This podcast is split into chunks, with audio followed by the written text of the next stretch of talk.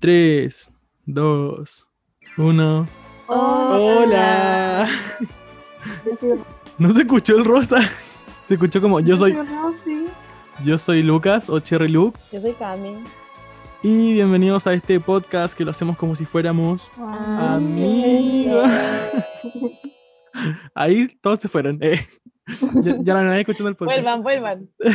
Estábamos discutiendo de si eh, estaba bien saludar, como siempre saludamos en este capítulo, porque la gente sí iba a ir, es muy cringe. Sí, ya, Pero los que se van es porque votan rechazo. Sí o sí. Oh.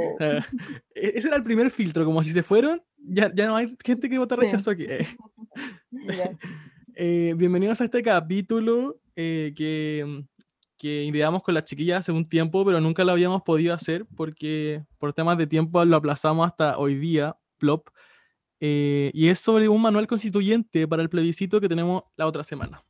¿Qué opinan, chiquillas? Eh, estoy muy emocionada por votar. Es mi primera votación, y, Ay, pero estoy emocionada como real, como que siento que es lo, lo mejor que me ha pasado en la vida, como Ella. cumplir mi derecho a voto. No es que en serio, como, como lo siento, lo siento así como fuerte, como poder... No se podía votar. Entonces, me encanta, me encanta como poder votar. Sí, tampoco nunca he votado. O sea, en el colegio. Solo eh. quería decir eso para, para que apreciaran su derecho a voto.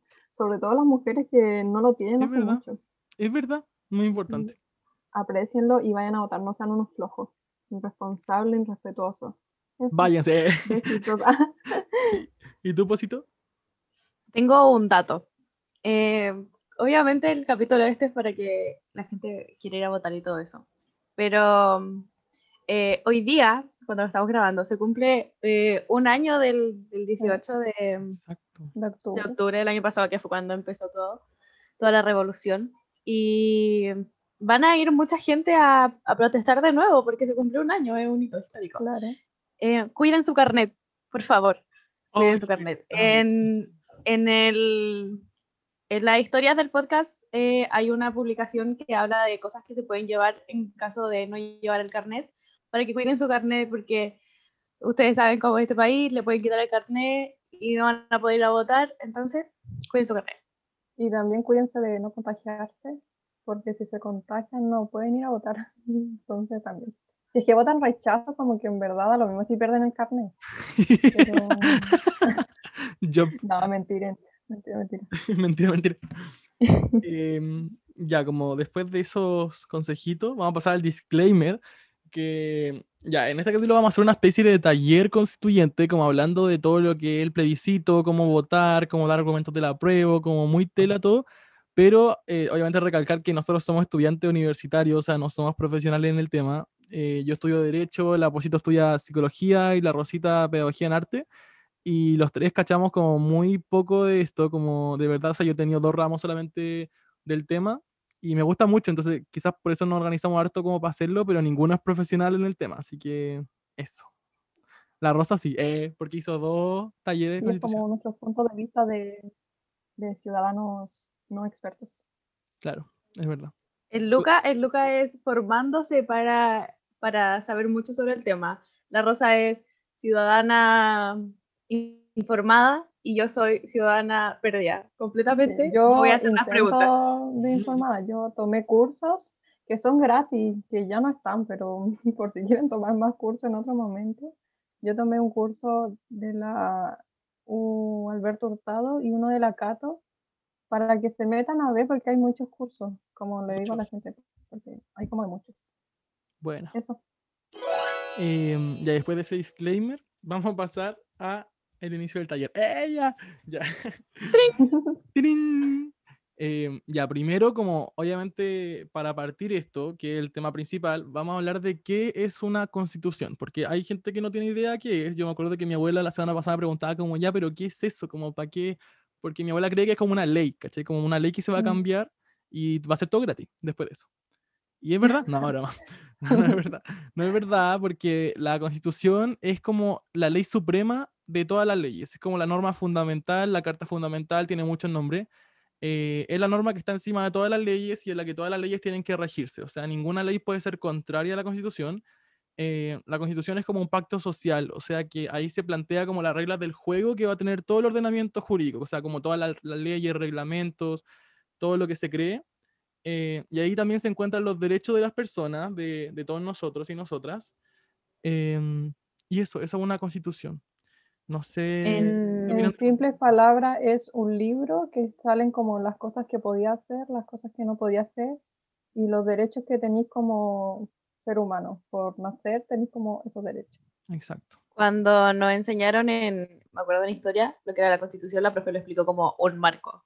Como toda ley que exista en este país tiene que estar en, en ese marco. Si, no, si, si algo de la ley suena como que va contra ese marco, fuera del marco. Así es.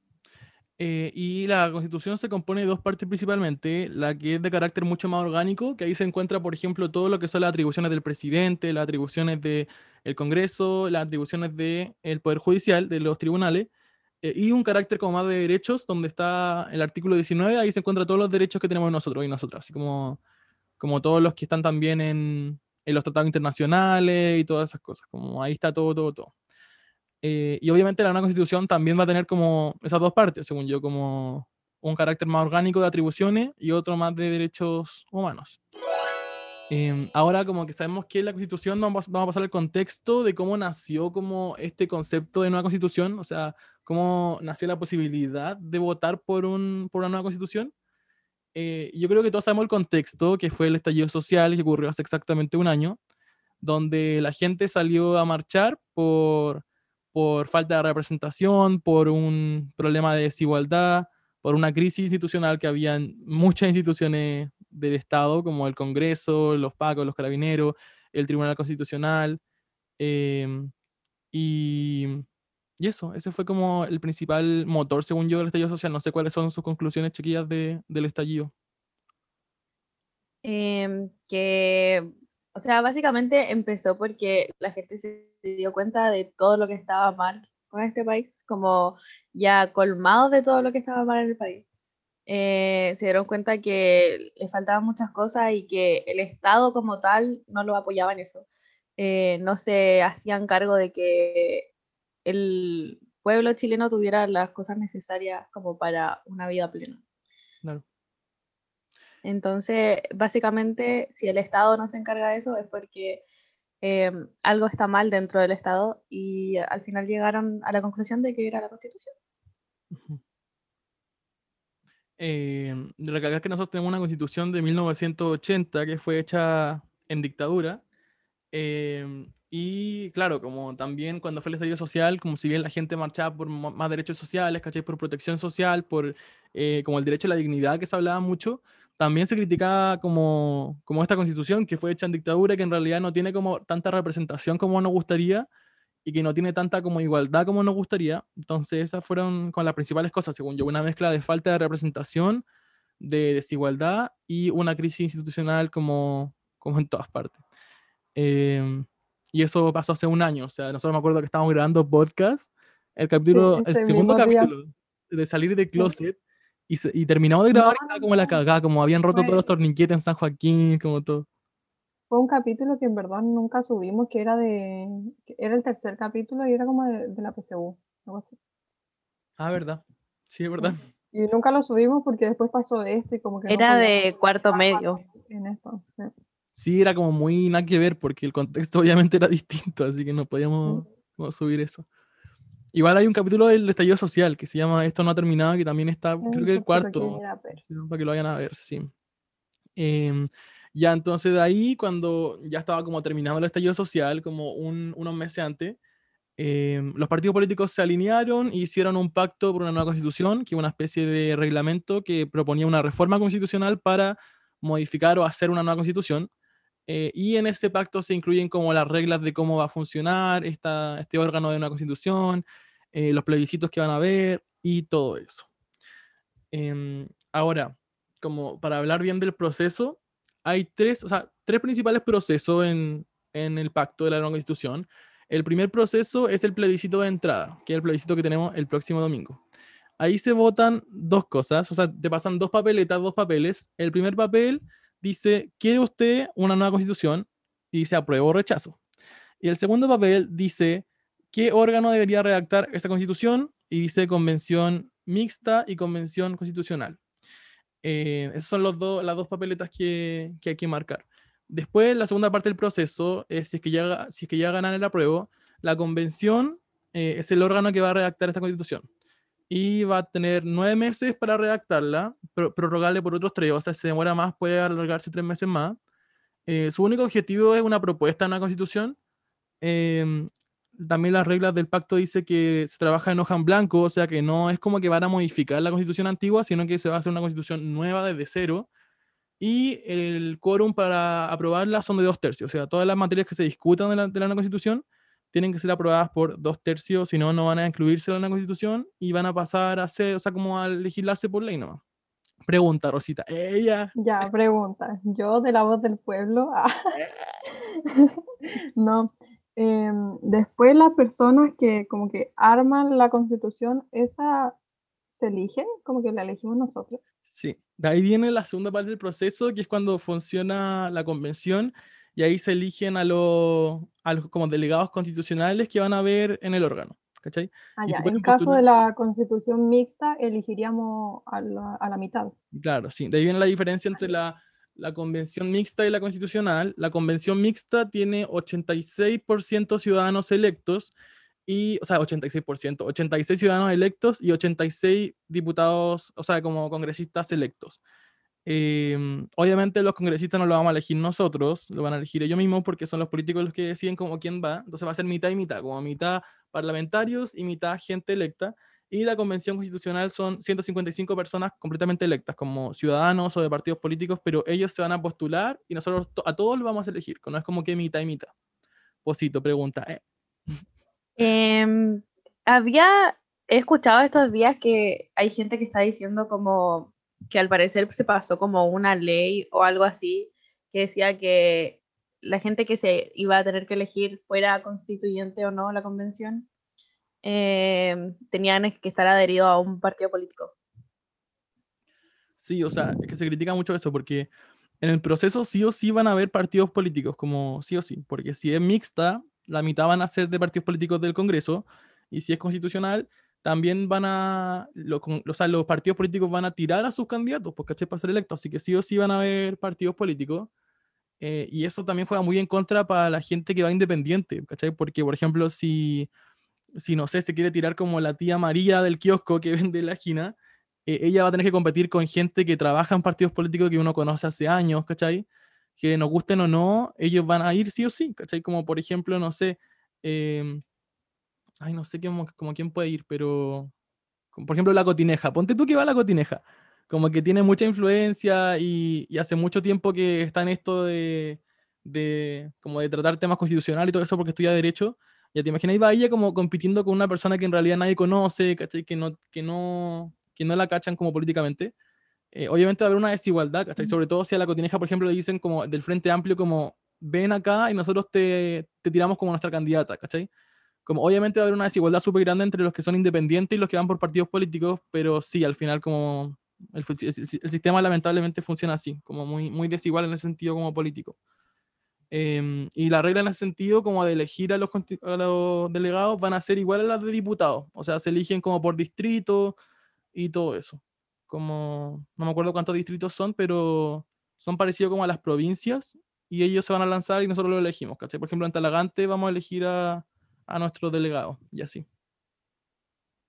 Ya, pero la cosa era que había, es que no sé si es un rumor, no sé si de verdad pasó, yo lo escuché un poco encima, era como que básicamente no, iba, iban a poder haber independientes, era que iban a tener que estar adheridos a un partido político, como eh, un partido político, eh, ¿cómo se dice? Como aceptado por cierto, cierta algo estatal. Como que todos los, los que iban a ir como de delegados tienen que tirarse en un partido político o algo así. Sí, es que se supone, era como como una ley o esta otra cosa que dice la gente, como una reforma. Ah, no, o sea, no, no cacho la verdad. Como que a mí me lo pasaron con que sí o sí iban a ver como, como partidos políticos, pero igual, según yo, sí pueden ir independientes, como sí o sí. Aunque igual, obviamente, eso se puede modificar porque faltan muchos meses para que se elijan a, a los delegados. Así que, como obviamente puede haber una reforma que modifique eso, pero según yo, por ahora sí pueden ir independientes. Eh, ahora, como, como para ver bien la diferencia entre ambas, como, como convenciones, yo creo que la principal diferencia es como la cantidad de gente electa, como sí o sí. En la, constitución, la constitucional son todos electos, en la mixta son mitad electos, como dijimos delante. Aparte, eh, el tema de la dieta, como imagínate, la mixta, la dieta parlamentaria de los delegados van a ser como básicamente doble, como van a ganar su dieta de congresistas y aparte la dieta del órgano constituyente y la constitucional no. Eh, también hay una inhabilidad de los cargos, o sea que en la constitucional no pueden volver a postularse a otros cargos, como mientras hacen ese, y en la mixta sí, porque son congresistas, así que sí pueden tener dos cargos a la vez. Eh, ya sí. Rosita. Ya. Yo tengo una duda que es chica. Eh, yo creo que alguna señora en sus casas cuando ven los matinales no entiende qué es una dieta y yo tampoco. Eh, una dieta es lo que uno hace para bajar de peso. No, no. una, una, dieta es como una especie de sueldo, ¿cachai? Eh, pero en realidad no, no, es como que te paguen como, o sea, te, te, pagan como por tu trabajo, pero en realidad no es como cualquier trabajo, porque sería una remuneración cualquiera, sino que es como una asignación que te dan por el cargo político que está ahí ejerciendo, ¿cachai? Eso. Entonces los parlamentarios tienen una dieta y así. Eh, y bueno, esa es la principal diferencia. Después vamos a hablar de otra diferencia que es muy relevante, pero van a ser los argumentos para aprobar y convención constitucional. La paridad también. Sí, la paridad, eso es muy importante. Ahora, como, ¿qué hay que hacer para el plebiscito y qué no hay que hacer? Que eso también es muy, muy importante. El plebiscito del 25 de octubre, o sea, la otra semana, creo que domingo, eh, obviamente hay que ir con mascarilla. Eh, en el CERVEL está como el lugar donde uno tiene que votar y si es también eh, vocal de mesa para que vayan a revisar con su root. uno tiene que ir con mascarilla y con un lápiz azul, lápiz pasta para votar, porque creo que no te van a pasar lápiz por un tema de manejo de, como de lápiz. O sea, van a pasar, pero la idea es que tú lleves, porque van a pasar, pero tampoco van a tener para todos. Mm. Y si te pasan, como que, que lo tienen que llevar para que no haya contacto y eso para que no haya contacto, como evitarlo al máximo. Lo más probable es que tú llegues como te, te di, o sea, pasé el carnet, que no te van a hacer pasártelo en su mano, sino que te lo van a hacer ponerlo en la mesa. Ellos van a revisar el carnet, tu ruto, van a firmar sus cosas, te van a escribir, te van a pasar el, el voto, que lo más probable es que vengan en una bolsa. Eh, lo vas a abrir, vas a, a, votar tu, o sea, vas a hacer tu voto, lo vas a poner a la urna y listo, como con tu lápiz y listo. Está listo el proceso, te vas a tu casa y ya emitiste tu voto. Ahora, ¿qué no tienes que hacer? Eh, donde una de las características del voto es que este sea secreto, no puedes llevar ninguna como polera, banderita, bandana, ningún logo que diga que apruebas, porque en realidad eso puede caer hasta en un delito, ¿cachai? Entonces, para evitar que el proceso sea engorroso y que te molesten por esa weá, como que no se arme un drama, es mejor evitar como todos esos símbolos que incitan a otros a aprobar o a rechazar, porque la campaña del apruebo y rechazo ya debe haber terminado, ¿cachai? Así que eso es muy importante. Ya, y la gente también tenía la duda como si podían llevar como pañuelos de aborto y todas esas cosas. Y esas cosas sí se pueden llevar, que yo vi que mucha gente preguntaba, pero igual escuché, no me acuerdo dónde lo vi, que era como mejor no ir con nada, porque no como porque no podáis ir con eso, porque sí podéis ir, pero igual te puede como parar un milico como tonto a decirte como que no podía hacerlo y podéis como entorpecer Claro. Eh, todo como el sistema. Y no es la idea, pues como que la idea es ir a votar y que todos puedan ir a votar y que no ocurra nada. Entonces, si puedo ir como toda de negro, bacán. Sí, es verdad. Como, o sea, sí, podéis llevar cosas que no inciten a votar a prueba, como el pañuelo del aborto o, eh, o la bandera, por ejemplo, LGBT porque no necesitan la prueba, pero claro, como cualquier weón te puede parar y decir como, hey, como, ¿por qué tienes ese símbolo que incita al odio, weón? Así como muy estúpida y eso puede pasar. Así que para evitar, mejor ir a hacer como un trámite nomás de votar y listo. ¿sí? Como para evitar un proceso más engorroso. Eh, ahora, ¿qué tampoco no hay que hacer? Rayar el voto con cualquier mensaje que no sea eh, apruebo Convención Constitucional. O sea, uno marca no la rayita. Nada, no pongan AC nada de nada. O sea, uno marca la rayita constitucional en el apruebo o, o en el rechazo, pero esa para los hueones, no, no, no, ya uno marca en el apruebo. no, no es broma. y abajo en la convención constitucional y listo, onda, nada más. Si tú pones como al lado de la convención eh, asamblea constituyente, objetado. Si tú marcas eh, apruebo siempre porque Chile es digno, voy así, eh, objetado. Y lo malo es que hay tan pocos apoderados de, de mesa que son los que como como dicen, como este voto es para apruebo porque igual está marcado. Hay Como que tanto- lo, lo defienden. eso, como que defienden el voto y al final lo emiten, que muchos votos no se van a contar, ¿cachai? Porque hay poco apoderado. Así que mejor evitar y no marcar nada. Eso. Rosita. Ya, el otro día estaba escuchando un podcast de una tipa que siempre es apoderada de mesa y le toca en el Estadio Nacional, entonces como que hay mil personas. Y la cosa es que estaba como siendo apoderada y hubo un voto y era para las elecciones presidenciales las anteriores. Y había un voto que votaba por Beatriz Sánchez y abajo como la persona escribió mm, Alexis, así como si como un chiste, como Alexis Sánchez.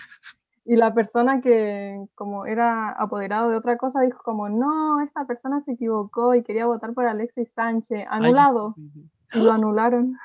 E- Eso pasa, eso pasa Sí, porque, por ejemplo, en el voto, en el voto, si bien estaba marcado Beatriz Sánchez, eh, la persona puso otro nombre, entonces eso te da para pensar po. que quería votar por otra persona, ¿cachai? Que claramente no se equivocó, como que estaba lisiando. Como, no Mm, no sí. creo que haya, al- alguien haya pensado que Alexis Sánchez era presidente. No iba a pasar lo mismo, como onda, si uno pone asamblea constituyente y lo marca, van a decir como, no, como en realidad esta persona no quiso eh, tirarse como por ninguna, como por ninguna convención porque ella quería asamblea, ¿cachai? Ninguna de las otras dos. Y no lo van a contar. ¿cachai? Lo mismo si ponéis como Chile despertó o algo así, como, Sí, como esos no votos no, no se van a emitir, entonces Ustedes mejor... lo abren, marcan apruebo y CC. Si marcan rechazo, ahí como que lo pueden rayar si quieren, pero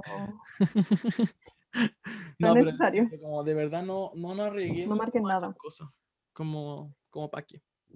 Ahora que ya sabemos cómo, cómo votar, cómo nació esto, que es la constitución, vamos a pasar a la parte importante, ¿no es cierto? Eh, que es por qué aprobar el 25 de octubre, como cuáles son los argumentos del apruebo, eh, todas esas cosas, que hicimos una lista, yo creo que todos tenemos como nuestro propio argumento, eh, y démosle con todo. eh, em, o sea, de partida decir que los tres aprobamos acá, como sí o sí.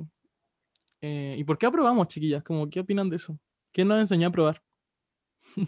Ya, yo apruebo porque todos aprueban. No, ¿te? Yo. No, es que yo creo que hay muchas personas que aprueban porque ven que la gente como que es buena, aprueban.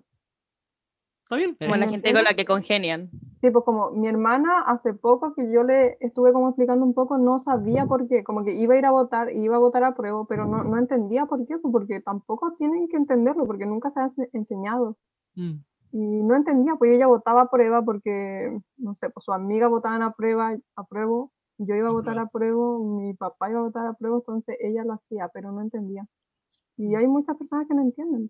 Hay mucha gente que vota a prueba por como porque la constitución anterior es de Pinochet. Pero no saben en realidad qué está mal con esa constitución, solo Claro. saben que, Que- Pinochet era que un igual- dictador y fue, hizo muchos crímenes, pero Que igual es como un, como que sirve, como no quiero esa constitución porque se hizo en dictadura, como que sea, sí, pues, es válido, es pero- válido. sí, incluso pero tenés- argumento de eso. Pero sí, o sea, Claro, mucha sí. gente dice como sí, de Pinochet no. O dice como no, en realidad no voy a votar nada, voy a marcar nulo porque la prueba va a ganar como sí o sí, como para qué voy a ir.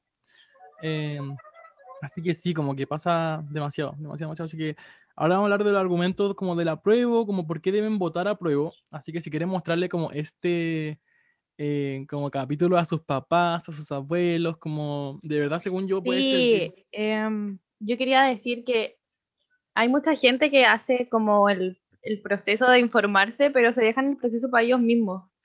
Eh, si pueden difundir este capítulo o, si, o la información que, tienen, que obtienen de este capítulo con, no sé, sus abuelos, sus papás, sus tíos, porque eh, hay gente que en realidad no entiende todavía, hay gente que sabe que va a haber un plebiscito que hay que votar, pero ni siquiera saben qué, ha- qué hay que votar, como no saben en realidad qué es lo que está, que está apoyando el apruebo y qué está apoyando el rechazo, como que no tienen idea. Y al final, si no se les informa antes de, van a ir y van a, a- van a votar por lo que crean ellos que es, y no van a estar informados. Entonces, si pueden, por favor, eh, Aparte, hay tanta desinformación Comunicar. que, Que mucha gente cree, por ejemplo, que la convención mixta es mitad hombre y mitad mujeres. lol. Y, y es demasiado... Mi mamá, mi mamá pensaba eso y mi mamá, eh, ella pensaba, o sea, ella quería como votar rechazo porque decía que rechazo era rechazar la constitución que es ahora. Y si no le hubiera explicado, nunca hubiera entendido y hay mucha gente que no entiende. Y las las franjas electorales como que tampoco están explicando bien eso, como ni la de la prueba ni, ni la del rechazo. Claro, sí, pues no, no explican eso. Yo creo que, por ejemplo, mi abuela decía lo mismo, como en realidad que ella no iba a aprobar ni rechazar, porque, porque donde ella, es- o sea, no, no- no es como pobre, pero ella claramente es como del pueblo, como es uno, eh. Entonces dijo como "Uh, los pobres como al final no, como que no, no, no va a cambiar nada la cuestión, como si aprobamos o rechazamos va a seguir todo igual, así que para qué voy a ir o para qué voy a, voy a marcar un voto. Y mucha gente cree eso, como que no tiene esperanza la situación, pero yo digo que sí, o sea, yo soy como muy creyente de que este proceso puede cambiar muchas cosas, si bien la constitución no va a cambiar todo, eh, es muy, muy importante. Entonces, de verdad que no es como que no importe nada, que no va a cambiar nada, porque sí, sí puede cambiar muchas, muchas cosas. Así que de ahí, ¿qué Sí, vamos a pasar? Igual, ay, igual Dale. si no lo cambia, como que por lo menos lo intentamos, como que intentamos poner a prueba e intentamos que se haga una mejor. eh, eso, entonces igual fome el discurso de rechazar como sin saber qué viene. Como todos Sí. podrían aprobar y después pueden rechazar la nueva constitución que sí es que no les gusta. Em, yo estaba viendo también que eh, yo no veo tele, como jamás. Y el otro día vi la franja electoral, como la mitad. Y no crean que alguien está informado porque, no sé, ponte típica gente que dice como, no, yo estoy súper informado, veo todos los días las noticias, veo todos los días la franja electoral. Eh, la franja electoral no te da una posición, no te deja tomar una posición, está todo como muy desordenado, no, no sé qué, qué videos son para la prueba, para el rechazo, no sé cuáles son eh, convención constitucional o mixta, como que no se entiende, entonces tampoco crean que alguien está informado por eso. Y he visto muchas, en muchos lados que hay gente diciendo, eh, yo no voto, me movilizo. Votar es movilizarse. Les quiero contar que votar es movilizarse es Para que valga la pena, como todo lo que pasó el año pasado, hay que votar como ahora, onda, no... Eso es lo que vale ahora, eso es lo que va a contar. Entonces no, no hagan, no digan eso. eh. No De hecho, como- de hecho, siento que es como una falta de respeto como enorme a la gente como que murió, perdió sus ojos, como que perdieron tanto para que hubiera un plebiscito y no quieren ir a votar, como que sí, hicieron muchas cosas solo para que hubiera un plebiscito, como que obviamente hay que hacerlo. sí sí. Las movilizaciones iniciales eran para un plebiscito, era para que tú vayas a votar. No, no sirve de nada seguir movilizándose si no vayas a votar, porque vamos a seguir en las mismas, vaya a tener que seguir yendo a marchar todos los fines de semana, porque vivimos en un país injusto. Entonces, por favor, vayan a votar. No crean que votar es algo malo. Sí. Y ahora No, sí, vamos a pasar. valer tu derecho a la democracia y la democracia es buena, La democracia entonces voten. Sí. Y ahora sí vamos a pasar a los argumentos para aprobar. Tenemos seis, creo, pero vamos a agregar unos más si es que no se nos van ocurriendo. El primero es eh, la representación, que yo creo que es súper importante. Como hay una crisis súper grande de representación, de partida la constitución actual, que es la de 1980, no se incluye el reconocimiento a los pueblos originarios. No dice que Chile es un país eh, como pluricultural o incluso plurinacional. No reconoce la, el Estado mapuche, obviamente, porque no, no está reconocido en Chile. Eh, y muchos otros temas, por ejemplo, tampoco incluyen la palabra LGBT, tampoco diversidad sexual, tampoco feminismo, no incluyen esas palabras, onda, nada. Incluso hay un derecho que es el derecho a la no discriminación arbitraria, que de- ni siquiera dice como que no se puede discriminar por raza o sexo. Eso está como en la Convención Interamericana de Derechos Humanos, que obviamente está ratificada por Chile y todo eso, pero no, no dice en la Constitución. Entonces, claramente hay una crisis de representación en eso, porque hay gente que no siente parte del actual ordenamiento jurídico, como sí o sí pasa eso. Y un tema grande es la representación, como votar y aprobar por una constitución que sea mucho más representativa, que lo incluya a todos y a todas, y que de verdad como que no divida, porque una constitución no puede dividir, pues bueno, si es como básica para todas las personas. Así que eso, no sé si quieren agregar algo respecto a eso, chiquilla. ¿No? Seguimos. Eh, un segundo argumento para aprobar es que la actual constitución tiene también muchas trabas o trampas que se impusieron en la constitución de 1980. La principal eh, de las trabas constitucionales que existen son los altos quórum que hay para modificar la constitución. El quórum de modificación constitucional de reforma o incluso para las leyes orgánicas constitucionales es de dos tercios. Em, eso significa que, o sea, dos tercios de mayoría tiene que haber para que la reforma constitucional se apruebe. Ese es un quórum muy, muy alto. Incluso eh, hay un ejemplo de que siempre sale a la luz, que es el proyecto de derecho de acceso al agua, que fue hace poco, donde 24 votaron a favor y 12 en contra, y no se aprobó porque no alcanzaba los dos tercios, ¿cachai? Y eso pasa, como puede, da lo mismo cuánta mayoría sea, si esa mayoría no alcanza el quórum, eh, la minoría veta esa mayoría, ¿cachai? Y no se aprueba la reforma. Y lamentablemente ese es el quórum para, el, para hacer la nueva constitución, ¿cachai? Dos tercios. Entonces es muy alto y si bien algunos dicen que es justo porque son temas muy importantes, en la práctica cuesta mucho, mucho reformar una constitución por eso. Así que eso, como como sí o sí hay muchas trabas que se incluyeron en la Constitución para que no sea fácil cambiarla y resultaron. Pues, así que también es muy importante que haya una Constitución que no eh, incluya como, como problema al reformarla, porque las constituciones siempre están en constante cambio, incluso se cambian cada 15 años, nosotros es hace 40 años, así que tiene que tener la posibilidad de cambio una constitución, sí o sí. Eh, ¿Algo que decir? También, también se entiende que que esa parte de la constitución la ocupan mucho los políticos para cualquier tipo de ley. Hay que cambiarla constitucionalmente para que después sea más fácil reformar en el país. Claro. Toda la razón.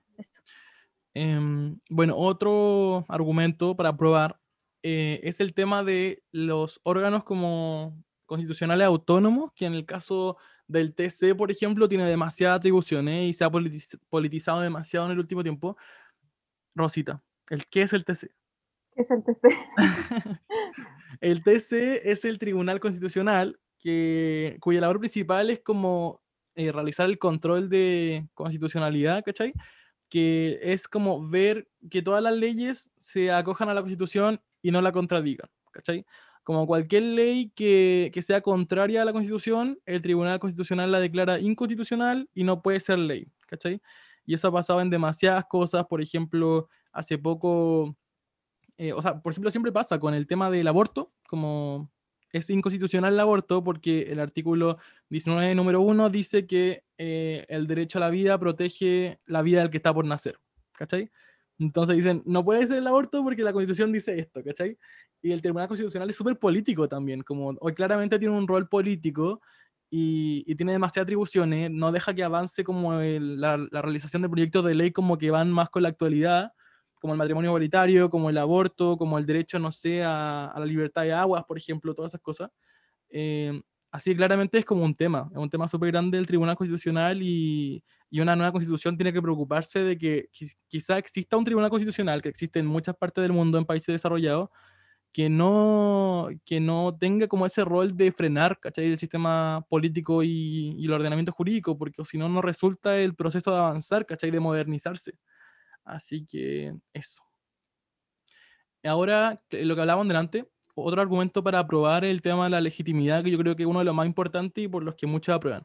Eh, la constitución actual se creó en dictadura, en cuatro paredes, por la Comisión Ortúzar, puros hombres heterosexuales, o sea, menos Jaime Guzmán, porque todos sabemos que Jaime Guzmán era, no, ahora más, en, una, en una pieza como de cuatro paredes, de puros hombres cisgénero, de derecha, que obviamente aprobaban el, eh, la dictadura de la Junta Militar, así que claramente hay una tendencia en la constitución actual eh, y claramente es ilegítima de origen, o sea, yo creo que todos estamos de acuerdo con eso, con que no es legítima de su origen.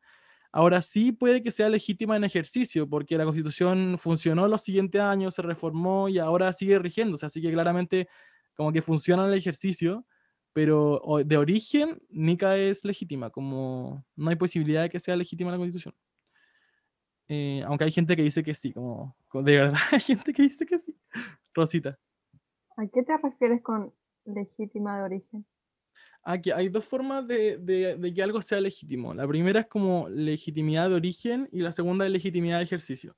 La de origen es como nació, como si nació, por ejemplo, en dictadura, como donde no había democracia y la redactaron como personas que se eligieron como adeo, claramente no es legítima de origen, pero sí es legítima de ejercicio porque en el ejercicio sí funciona como, un, como una fuente de derecho, ¿cachai?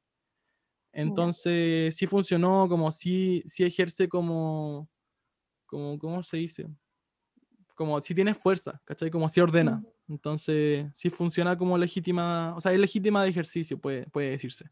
Aunque hay gente que considera que no es legítima de ejercicio, pero, pero yo en general creo que sí, porque sí ha funcionado, ¿cachai? Como sí, sí ordena la, la constitución. Em, otra razón para aprobar, que lo hablamos delante, es el tema de la paridad. Como eso sí o sí es un tema, porque claramente en la actualidad la política es súper machista, súper patriarcal, es muy misógina incluso, y las mujeres tienen muchas veces menos oportunidades que los hombres en política. Entonces es necesario que hayan como estos como correcciones de paridad que aseguran como la participación femenina en el proceso. Eh, y eh, tenemos que recalcar como al tiro que la convención mixta no es paritaria, como no es paritaria, porque eh, no aplica la paridad, pues es imposible, porque si la mitad son diputados, de partida en el Senado no alcanza la cantidad de mujeres para que sea paritaria en los que van a ser electos del Senado. O sea, tendrían que ir todas las mujeres del Senado a ser como, como parte de la convención y, eso es imposible, porque hasta eso no va a pasar. Así que la mixta nunca va a ser paritaria. Ahora la convención constitucional sí es paritaria porque todos se eligen. Entonces eso va a hacer que de partida, eh, mínimo en cualquier partido político que, que presente a, a sus candidatos, 50% van a ser mujeres. Aparte, todas las listas de candidatos van a ser encabezadas por una mujer, eh, si es que hay mujeres, obviamente y también que se corrige la elección al momento de haber como la elección. O sea, por ejemplo, si en una lista hubiera un puro hombre electo, eh, solamente se elige la mitad hombres y las siguientes son mujeres, ¿cachai? Por un tema de corrección de paridad. Eso se aprobó en una reforma de, que hubo un poco después de, del pacto por la nueva constitución. No sé qué opinan de eso, necesito saber su opinión, obviamente. ¿De qué voy a opinar? Yo iba a hacer una pregunta. Dele. Ya, en la convención constitucional eh, van a ver cómo, o sea, se encargan de que sí o sí hayan personas como, em, uy, se me olvidó la palabra, como de pueblo originario o personas en situación de discapacidad y cosas así. Em, creo que, o sea, la primera vez que se tiró el proyecto de ley para los escaños reservados para los pueblos, originarios, eso quiere decir que hay puestos como asegurados para gente de pueblo originario, creo que se rechazó ese proyecto de ley parece. Pero no, no sé ahora, no sé si se ha aprobado uno nuevo, si lo lanzaron de mm, nuevo el proyecto. igual se podría cambiar, como que falta.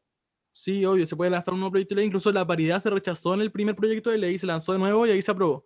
Así que puede ser, como obviamente que sí, también para independientes. Por, lo que yo tengo entendido, la de pueblo originario no ha, no ha habido ninguna aprobada. Mm, no, creo que no. Mm. Qué rollo. Em, bueno, otra razón para, para, re, o sea, para, probar, para reformar. Cacha, pues, para reformar. otra razón para aprobar. ya sé que me va a salir, eh. Ya, otra razón para aprobar el tema del plebiscito de salida, porque muchos dicen que no, que la constitución va a quedar mala, como que no, que, que no hay, como que la gente no sabe hacer la constitución y nada que ver. Como existe el plebiscito de salida, que es la tercera parte del proceso, donde una vez terminada la constitución, eh, se, van a, se va a votar como si uno quiere la nueva constitución o no, como si la aprueba o la rechaza. Así que una vez lista como la nueva constitución, uno va a poder decir como si esta weá no me gusta, si quedó pésima, la voy a rechazar y nos quedamos con la actual y se cancela totalmente el proceso. Da lo mismo cuántos meses trabajó la convención, no existe la nueva constitución. Y si se aprueba, empieza a regir como al tiro. Así que eso, Rosita.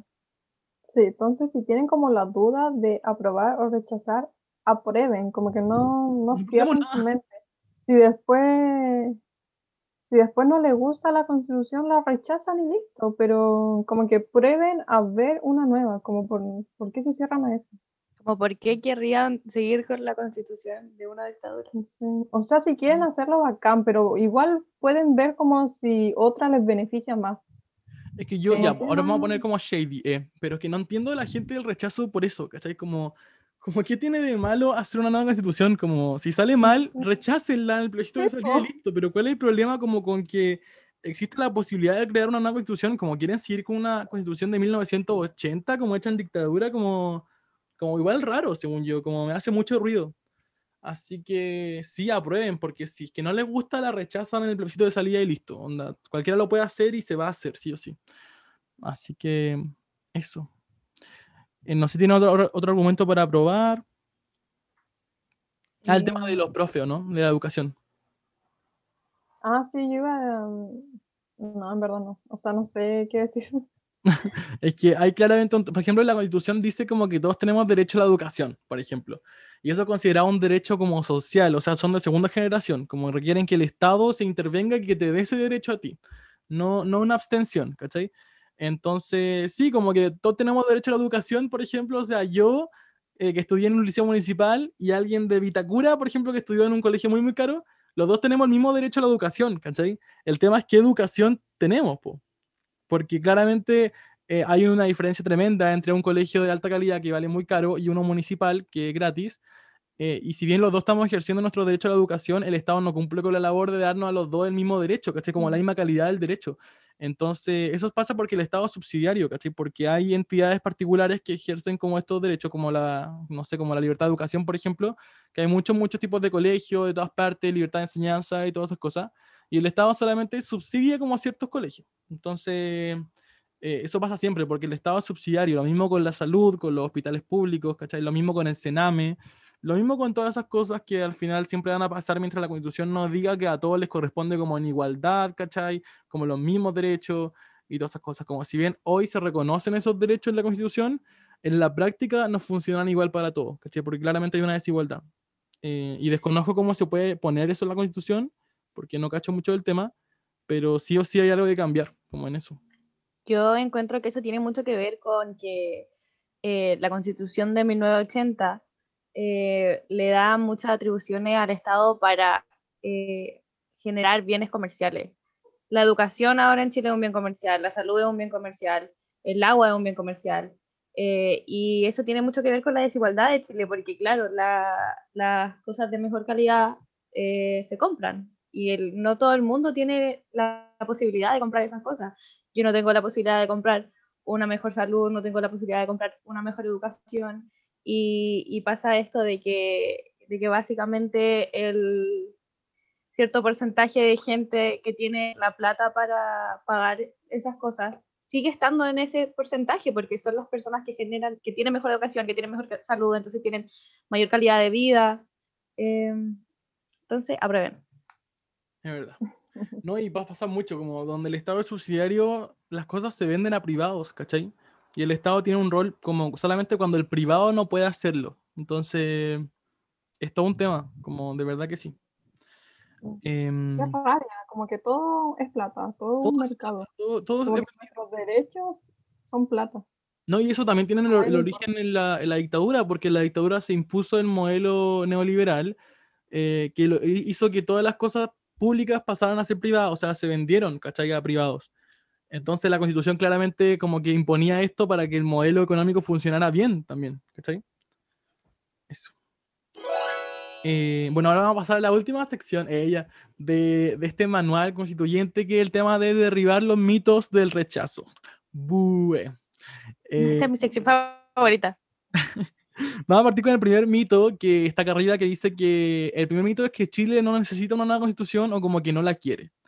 Eso claramente es como falso porque básicamente Chile estalló hace un año pidiendo como estos cambios. Así que es imposible que la gente no quiera una constitución o no la necesite. Como claramente se necesita una, por todos los argumentos que dijimos antes, y negar eso es como desconocer una realidad y estar como en una burbuja. Así que, no sé, yo desconfiaría a la gente que dice que no se necesita.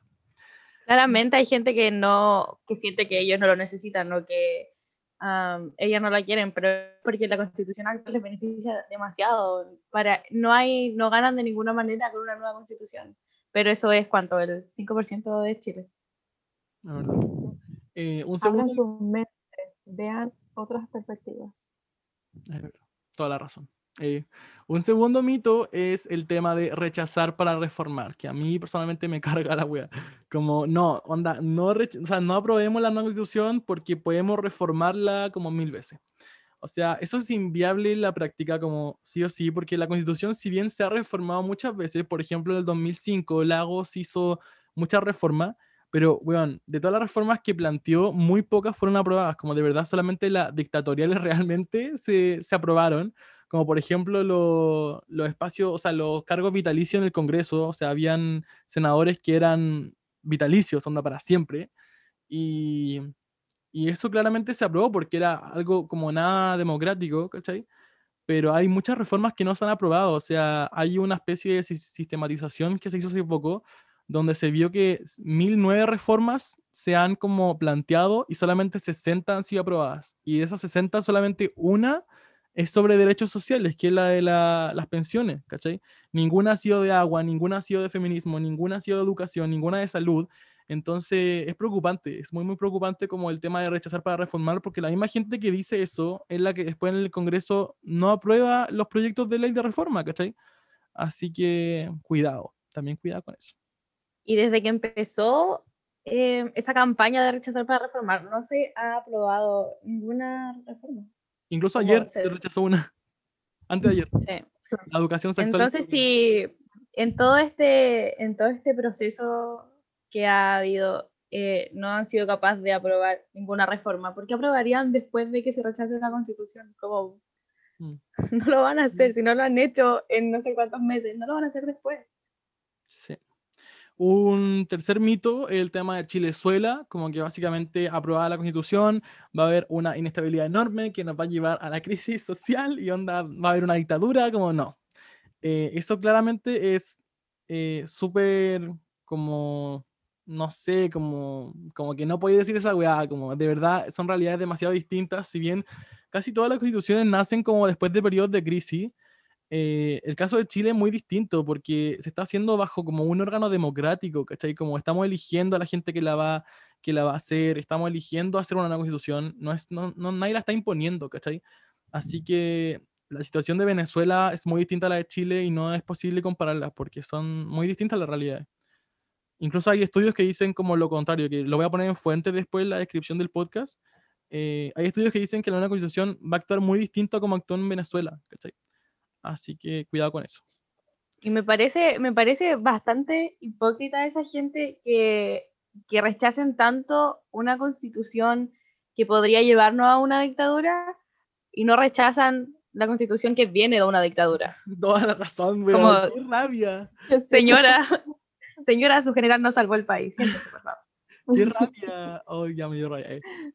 Eh. Eh, ya, un cuarto mito va a derribar es el tema del derecho a la propiedad, que dicen como que la nueva constitución no va a tener derechos, como que no hay derecho a la propiedad, te van a quitar todos los comunistas, porque los comunistas destruyen, son anti-familia, anti-niño, anti-todo. Y, y, y toda esa weá. Y sí, eh, no, no, no. No, pero, weón, eso es claramente como una ignorancia súper grande, porque, o sea, ya claramente no tendrían por qué saberlo, pero hay tratados internacionales que, que aseguran estos derechos porque son derechos humanos. O sea, el derecho a la propiedad es un derecho humano que está consagrado en la Convención Interamericana de Derechos Humanos y en miles de tratados más. Y uno de los límites que tiene, eh, ya eso lo vamos a hablar después, pero uno de los límites que tiene la, la convención es no violar estos, estos tratados, ¿cachai? Así que no, no te van a quitar el auto, no te van a quitar la casa, no te van a robar la plata de tu billetera porque eso no se puede en la práctica. ¿Quién tiene casa? Como hoy en día. ¿Quién tiene casa plata en la billetera? Como quién tiene mucho auto y muchas casas. Yo creo que le deberían quitar las casas, de hecho. De hecho, tú da la casa de la playa. Dona la casa, ya voy a donar la casa.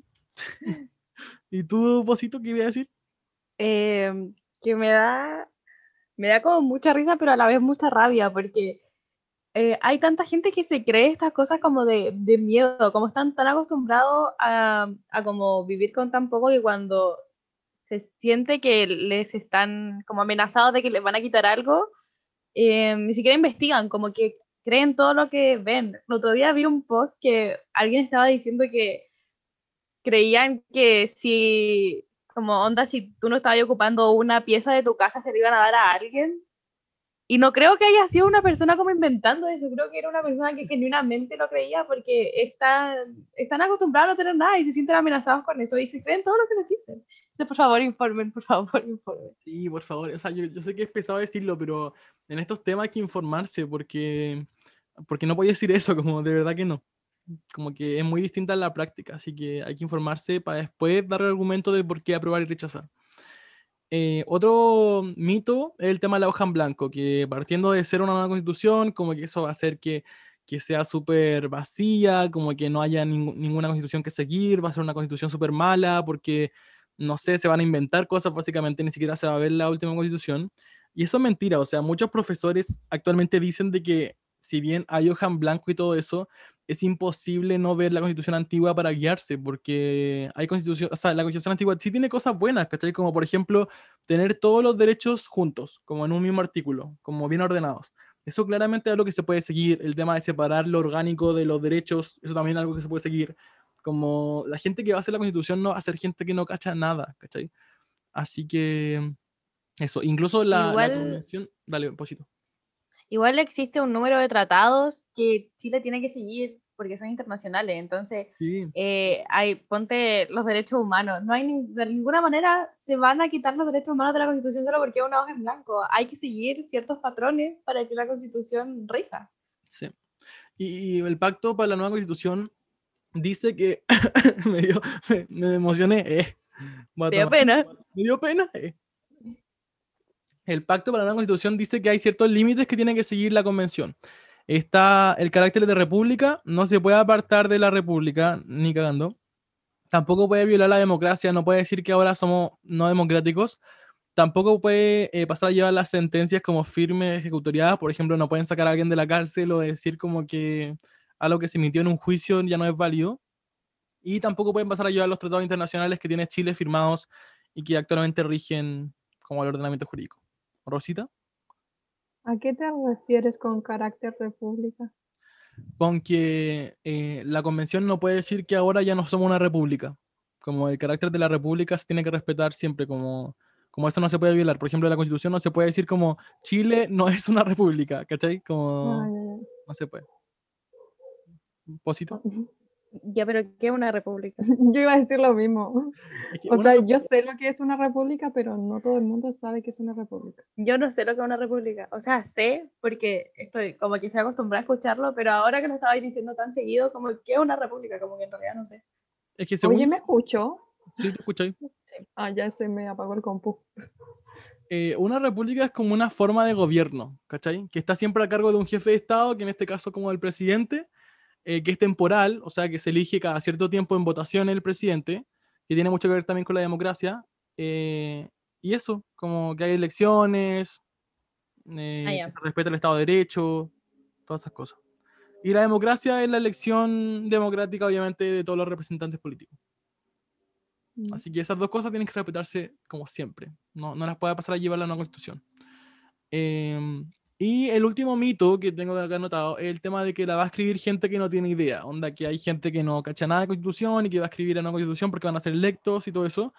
Y no, o sea, nada que ver. La gente que se va a postular va a ser gente que no, o sea, que cacha sobre el tema y de partida nosotros lo vamos a votar. O sea, nosotros nunca vamos a elegir a alguien que no tiene idea de, de lo que está hablando, sino que esto es democracia, vamos a elegir a la gente que de verdad creemos que es apta para esto. Y además encima la convención es un órgano técnico y político, o sea, la va a redactar gente que de verdad sabe, no es como que va a quedar como llena de faltas de ortografía, que va a ser redactada en Comic Sans, en un Word, no, weón, eso no va a pasar. Así que eso, esos son todos los mitos del rechazo y por los que no hay que guiarse porque pura weá. Me da rabia. Eh, bueno, y eso fue todo por nuestro manual constituyente. No sé si tienen algo más que decir, chiquillas. Eh, Eh, vayan a votar. Quiero votar. Sí, eso, vayan a votar, hagan ejercer su derecho a voto, que es de los pocos derechos que podemos tener y no hay que hacer nada para obtenerlo.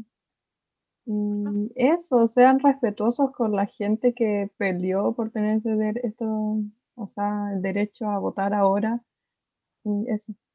Y voten a prueba, sí, pues como que si quieren votar rechazo, en verdad, bacán por vayan, ustedes, pero les recomiendo que no vayan. Les puede dar corona, les puede dar corona, no vayan. Si van a No. votar rechazo, yo cacho que va a dar.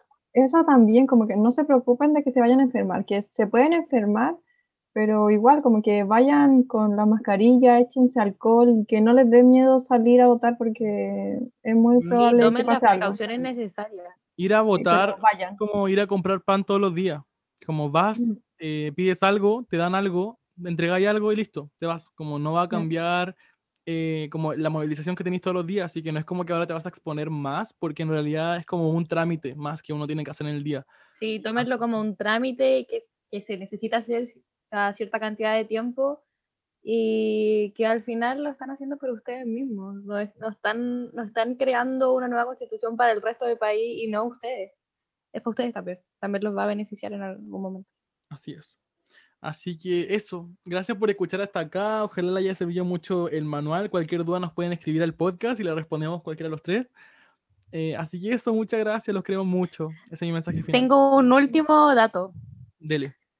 Cada vez que dicen que no escriban nada aparte de la línea, em, no puedo no imaginarme a la gente que le gusta como desafiar eso, como van a intentar decir como voy a escribir algo y voy a ver si se van a dar cuenta. Por favor, no lo hagan. Por No. favor, no lo hagan. Hagan un Como que- experimento social después si quieren, pero no lo hagan en el plebiscito. si- por favor. como- Y tampoco te vaya a dar cuenta si es que ellos se dan cuenta, como que no, vaya a No. estar presenciando el voto. Si, si ponéis como Piñera renuncia, Piñera no lo va a leer y No. Piñera no va a renunciar tampoco.